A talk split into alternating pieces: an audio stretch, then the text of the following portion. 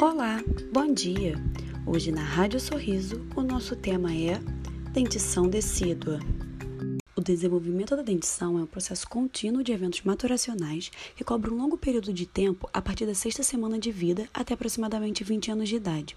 Ele é dividido em quatro períodos: pré-natal, dentição decídua, dentição mista e dentição permanente.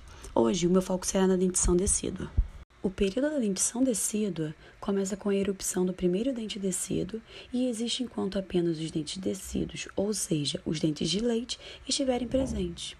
Os dentes decíduos são muito importantes na preparação mecânica do alimento, para posterior digestão e assimilação durante um dos períodos mais ativos do crescimento e desenvolvimento da criança.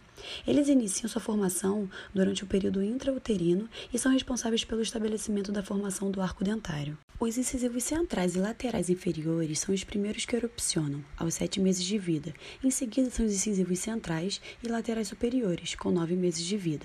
Depois, os primeiros molares, com 14 meses, o canino inferior, com 16 meses, o canino superior, com 18 meses e, por último, os segundos molares, sendo o inferior aos 20 meses e o superior aos 24 meses de vida, totalizando 20 dentes.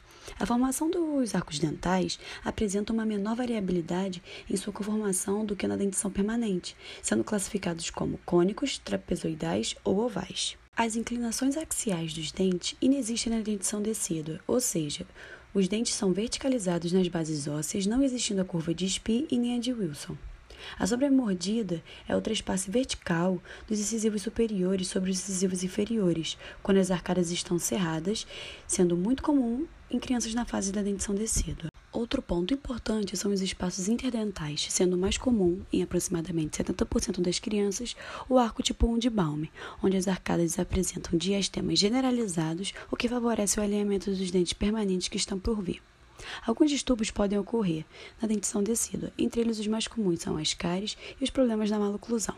Dessa forma, podemos concluir que é muito importante o acompanhamento do odontopediatra para que, se necessário, trace um bom plano de tratamento nos procedimentos que exigem um maior conhecimento sobre a dentição decídua.